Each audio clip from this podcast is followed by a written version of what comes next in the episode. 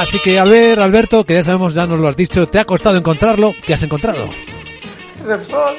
Oh. Si es que, a ver, sí, porque claro, como tiene una subida muy fuerte, ha tenido una subida muy clara durante estos días, eh, el único sector que yo veo que va a rebotar un 3% o 4% más es, por ejemplo, valores como Shell, si quieren ustedes eh, ir al mercado de Londres, también lo tienen, o Repsol en España, 400, perdón, 14,08.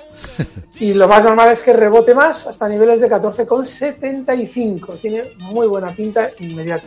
El stop en 13,75. Repsol en el mercado español. Esa es la idea con la que hoy terminamos y, por supuesto, con una recomendación. No os perdáis